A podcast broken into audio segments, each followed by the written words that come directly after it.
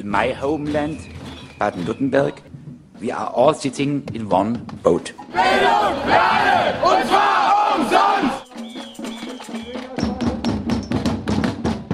Wir werden uns in der gesamten Region mit den Mitteln des gewaltfreien Widerstandes zur Wehr setzen. Ihr hört Fokus Südwest, zusammengestellt bei Radio Dreigland, 102,3 MHz Freiburg, am 16. Februar 2023 durch Konrad.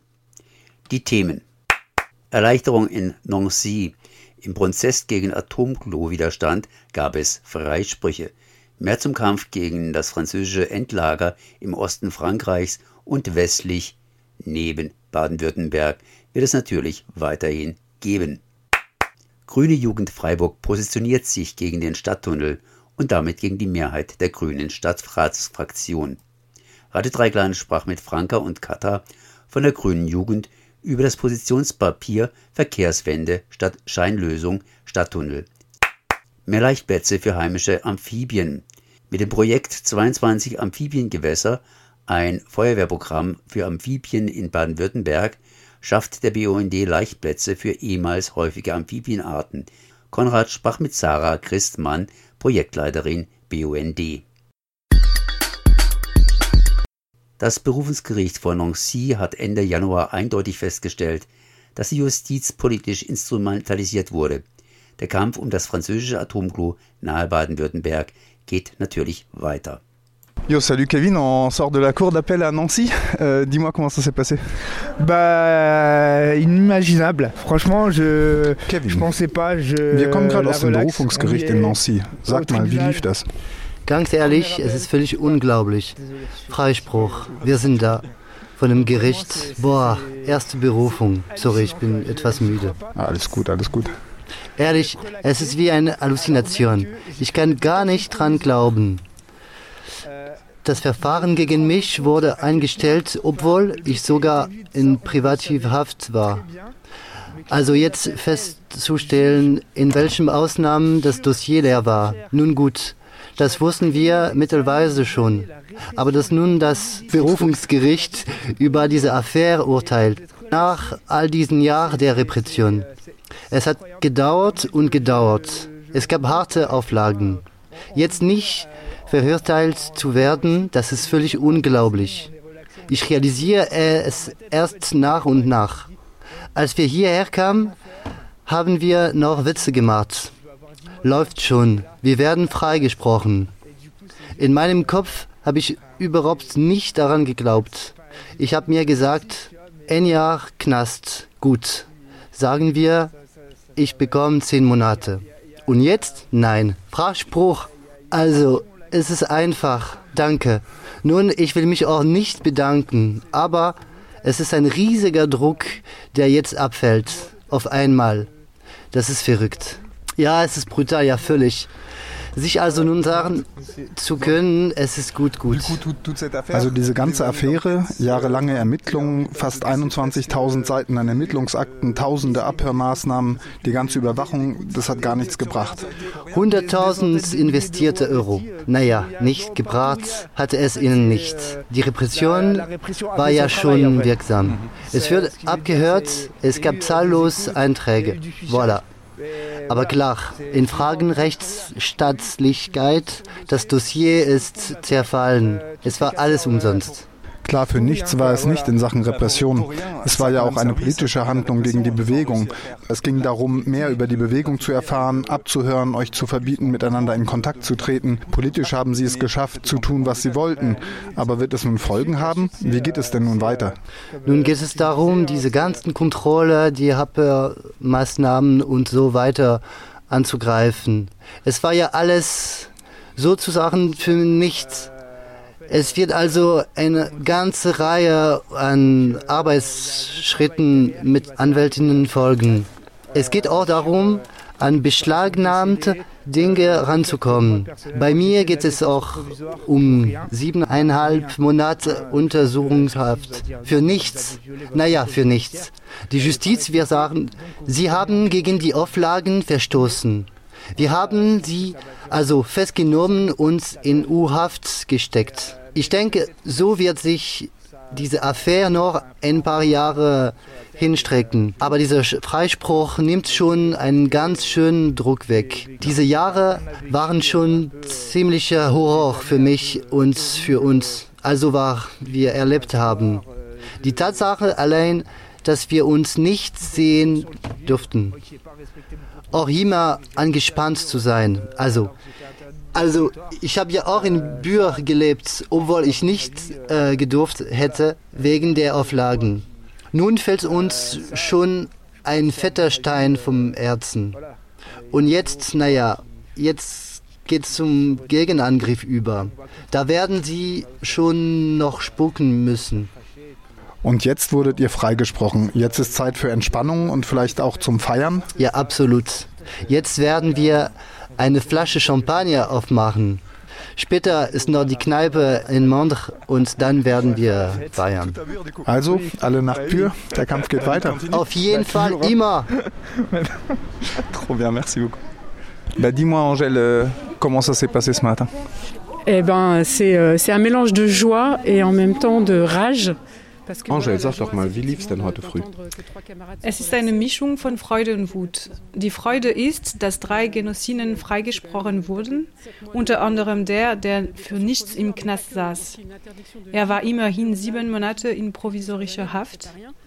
Und nicht nur das, ihm wurde untersagt, dort zu leben, wo er lebt, und zwar schon seit vielen Jahren. Das ist nicht nichts. So viel zum Teil Freude. Ansonsten ist es vor allem die Wut, denn wir haben vier Jahre unter der Repression gelebt und gelitten. Vier Jahre an Druck und an Kontrolle durch die Justiz. Es waren Jahre der Überwachung und Kontrolle, der Überwachung unserer Freundschaften, unserer Liebschaften und unserer Kämpfe.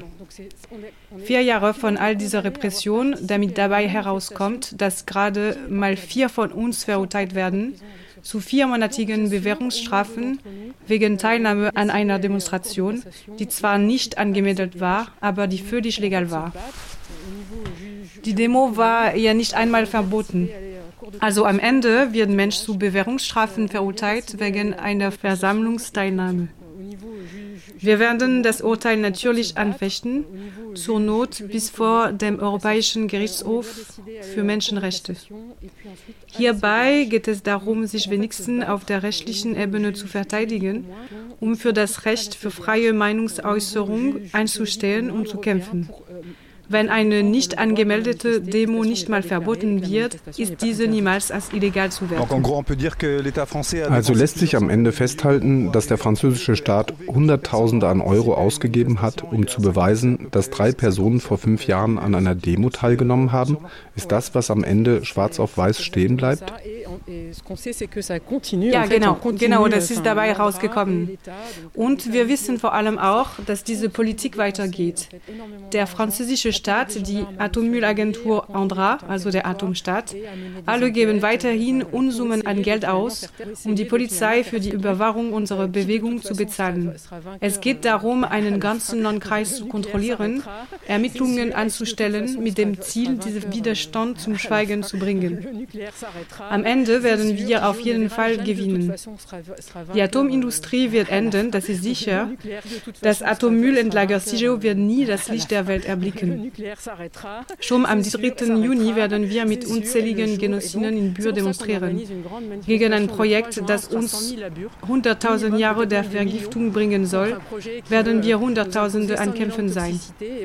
Wir kommen mit Tausenden an Freunden und Hoffnungen und sehr, sehr viel Wut.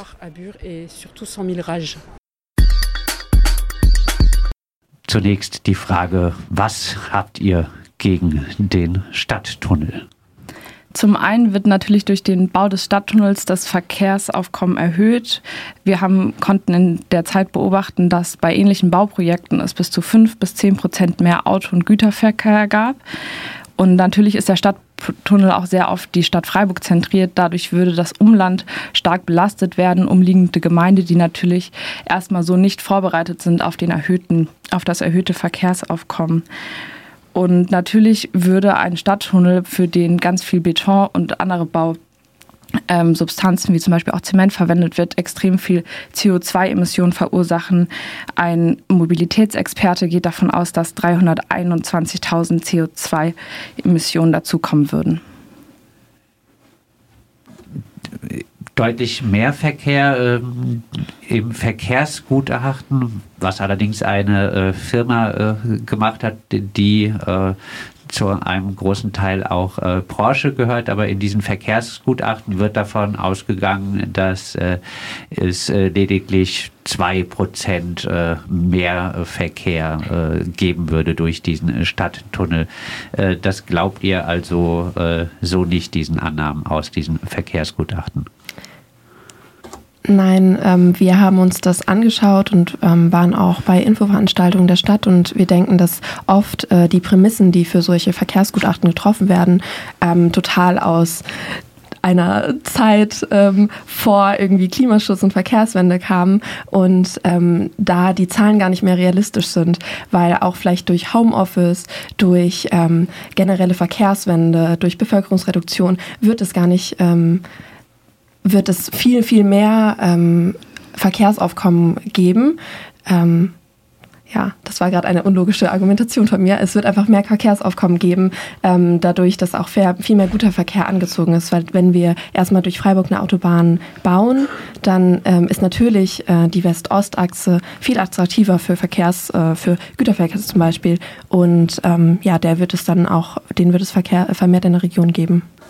Heißt, ihr geht von deutlich äh, mehr äh, Verkehrsbelastung noch aus, äh, die äh, durch diesen äh, Stadttunnel äh, hervorgerufen würde.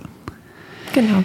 Ja, was ja von den Befürworterinnen immer ins Spiel äh, gebracht äh, wird des äh, Stadttunnels, ist, dass ähm, dann mit dem Stadttunnel endlich mehr Platz an der Dreisam entstehen könnte. Es wird von einem Dreisam-Boulevard gesprochen. Die Stadt soll an den Fluss rücken. Das klingt doch alles irgendwie so toll, oder? Ähm, natürlich klingt das sehr gut. Äh, wir sind auch dafür, dass es äh, einen attraktiveren Zugang zu Dreisam gibt. Ähm, aber wir denken auch, wenn wir andere Pfade der Verkehrsreduktion ähm, ähm weiterverfolgen, dass es diesen Zugang geben kann, auch ohne den Stadttunnel. Jetzt äh, wenn man sich an äh, die B31 äh, stellt, an äh, manchen äh, Straßen, muss man einfach sagen, da donnern wahnsinnig viele Lkw äh, durch. Äh, die Anwohnerinnen an diesen Straßen sind extrem belastet. Ähm, müssen die nicht entlastet werden? Brauchst du da nicht für die Entlastung der Anwohnerinnen dringend den Stadttunnel? Also ähm, wir glauben, dass es ja auch andere Methoden gibt, äh, diesen Verkehr aus der Stadt rauszubekommen. Ähm, zum Beispiel ein Transitverbot wäre so eine Möglichkeit, ähm, dass halt der Verkehr gar nicht durch Freiburg fährt, weil momentan ist es einfach sehr attraktiv, hier durchzufahren.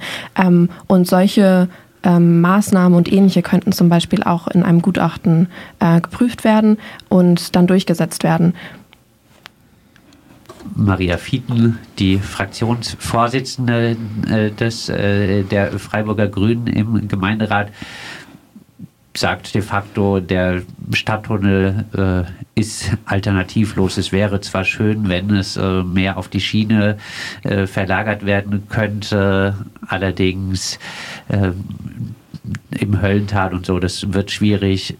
Es wird zwangsläufig mehr Verkehr geben, auch wenn einem das nicht gefällt. Ähm, der Stadttunnel ist alternativlos. Eure Antwort? Also zum einen wird natürlich weiterhin oberirdisch Verkehr geben, selbst wenn es den Stadttunnel geben würde. Es wird also keine komplette Entlastung folgen. Und zu den Alternativen, wir sind fest davon überzeugt, dass es diese geben kann. Und daher fordern wir natürlich auch, dass es weitere, auch vor allem unabhängige Gutachten gibt, die genau diese Möglichkeiten prüfen. Und gerade um Alternativvorschläge aufkommen also hervorzubringen, braucht es natürlich auch den Druck, daher auch unser Positionspapier, um genau diese Debatte auch noch zu eröffnen.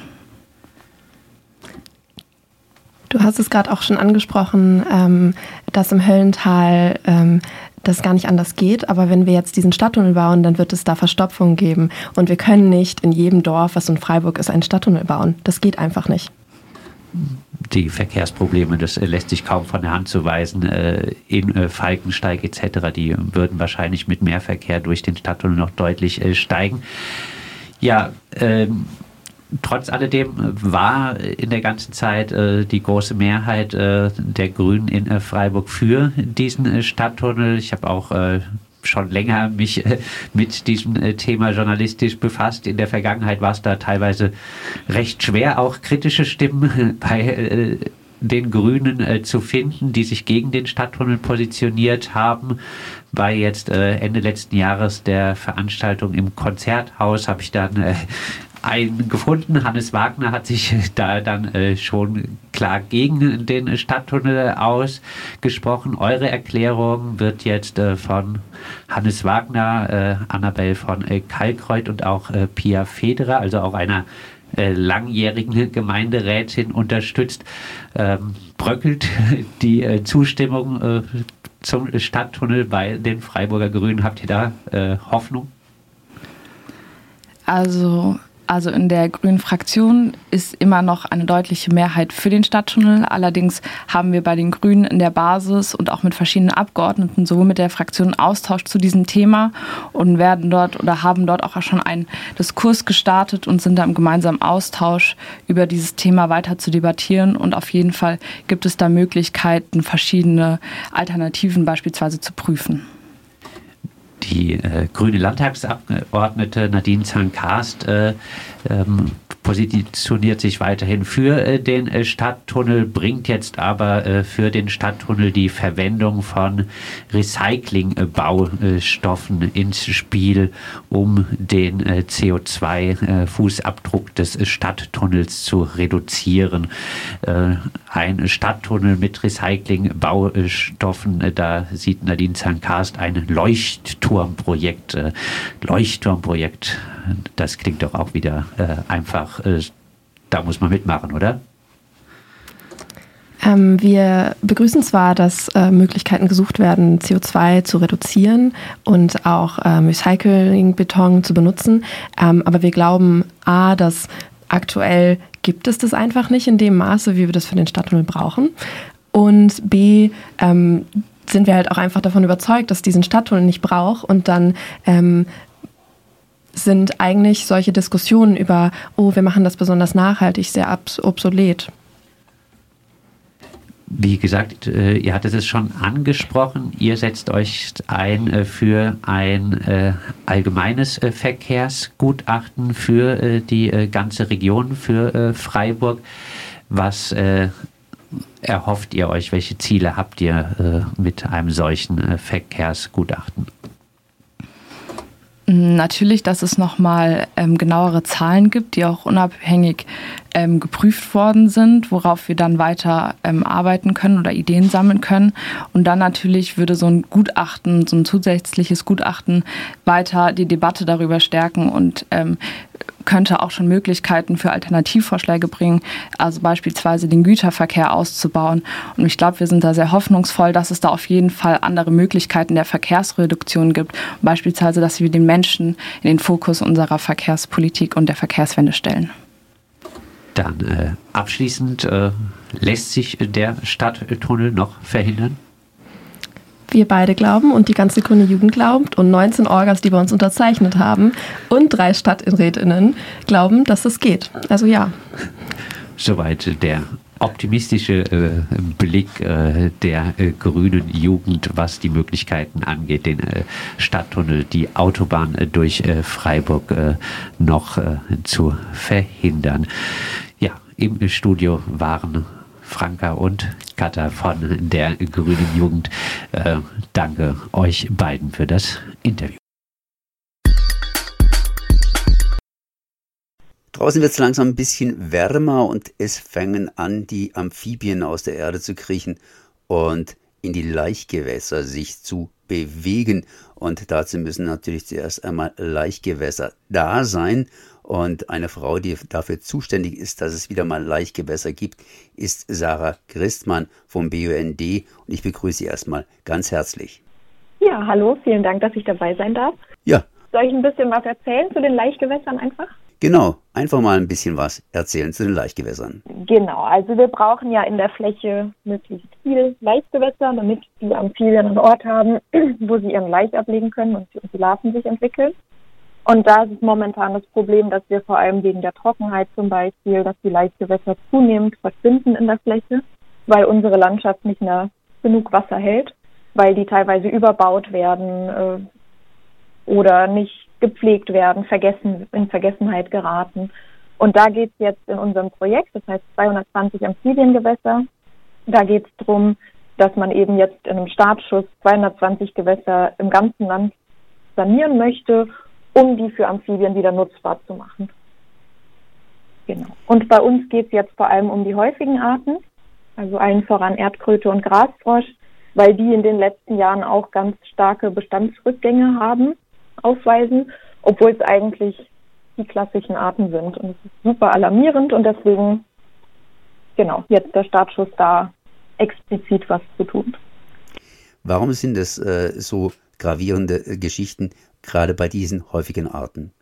Ähm, so, also es ist vor allem, also es sind ganz viele Probleme. Wir haben ganz viele additive Effekte, die sich aufaddieren. Also es ist vor allem die Trockenheit, Klimawandel, der Rückgang von den Insekten als Nahrungsgrundlage, die fehlenden Laichgewässer in der Landschaft oder auch, dass die Tiere Laich ablegen und das Gewässer dann frühzeitig austrocknet und sich die Jungtiere nicht richtig entwickeln können und frühzeitig sterben.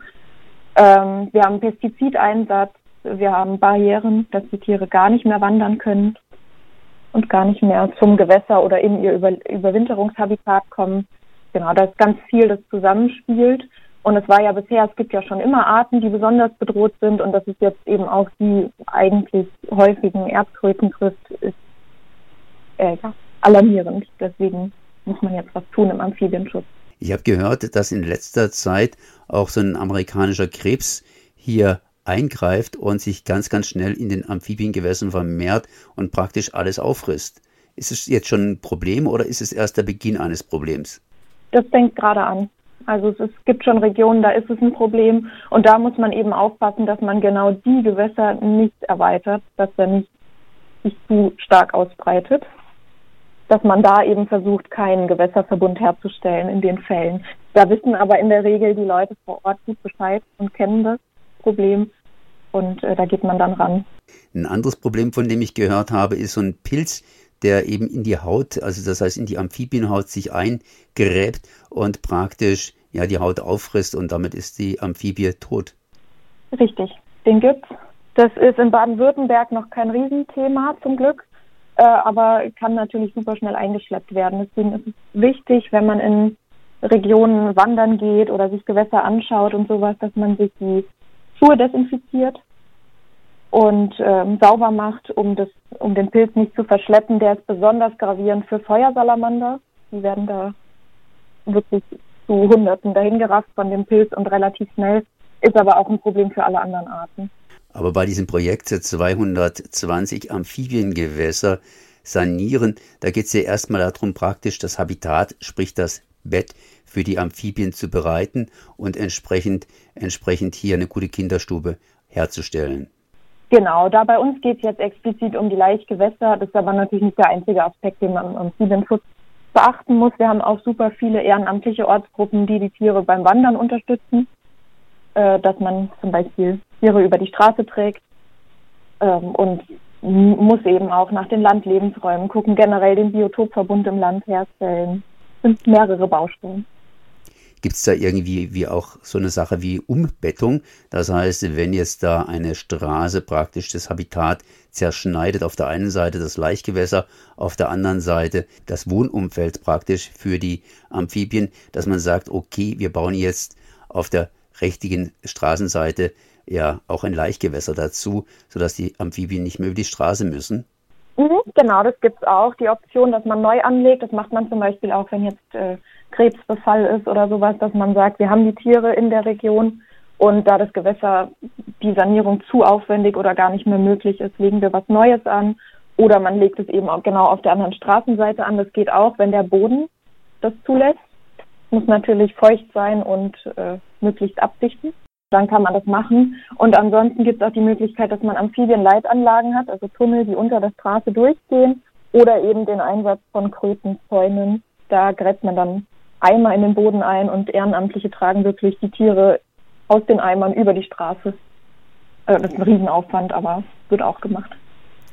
So eine Pfütze, das kann ich mir gar nicht so richtig vorstellen. Ich meine, eine Pfütze ist ja relativ klein und wenn es nicht ständig regnet, dann ist sie ja doch recht bald mal ausgetrocknet. Bringt das überhaupt was, so eine Pfütze, oder muss ich da noch was tun? Genau, da, also da braucht man eben den Biotopverbund, dass man sagt, man legt möglichst viel an in verschiedenen Größen, verschiedenen Tiefen, dass die Tiere im Notfall ausweichen können. Aber wir haben eben bestimmte Arten, das sind Pionierarten, äh, die äh, brauchen quasi flache Gewässer, die sich schnell aufwärmen und keine anderen Konkurrenten vor Ort haben. Und die sind stark darauf angewiesen, dass man, also das kann zum Beispiel, wenn man ähm, eine Wildschweinsule kann es zum Beispiel sein, oder wenn ein Bagger fährt und so ein, ein Baggerspur hinterlässt, dann legen die da tatsächlich ihre Eier. Aber das muss dann auch längere Zeit irgendwie in der Wasser stehen und kann nicht gleich austrocknen, oder? Mhm, genau. Okay, das heißt also durchaus Sachen, wo man dran arbeiten muss und äh, die einigermaßen ja auch hier getan werden. Wo gibt es denn eigentlich in Freiburg nochmal solche, solche Projekte, die man sich anschließen kann? Wir haben jetzt ein Gewässer am, ähm, zum Beispiel bei der VHS, bei der Ökostation, die den Leerteich anlegen wollen, weil der auch wertvoll ist für Bergmolch und sowas. Jetzt gibt es hier mehrere Organisationen, die zusammenarbeiten, um eben diese Laichgewässer zu schützen. Wer ist das alles? Äh, in unserem Projekt jetzt sind das der ABS, das ist der Amphibien-Reptilien-Biotopschutz, der NABU und wir vom BUND Baden-Württemberg. Und wie funktioniert das Ganze? Das heißt, äh, ihr organisiert das Ganze und vor Ort wird dann gebuddelt bzw. ausgesucht, welche, welche, ja, welche Teiche hier saniert werden müssen. Genau, das passiert ganz in ganz enger Zusammenarbeit mit den Behörden. Also es sind die unteren Naturschutz- und Forstbehörden, je nachdem, ob es im Offenland oder im Wald liegt, und mit den Landschaftserhaltungsverbänden, wenn es denn welche gibt. Und äh, da wird quasi in Zusammenarbeit, also die Meldungen stammen alle aus dem Ehrenamt von einem, einer der drei Gruppen. Oft überschneidet sich das auch. Also die Personen aus den unterschiedlichen Verbänden arbeiten vor Ort in der Regel gut zusammen und kennen sich. Und die sind dann quasi Paten für oder Patinnen für das Gewässer, das sie gemeldet haben und unterstützen bei der Planung, bei Ortsterminen, bei Antragstellungen, bei allem Möglichen. Ich arbeite dazu vom BUND, vom Landesverband aus.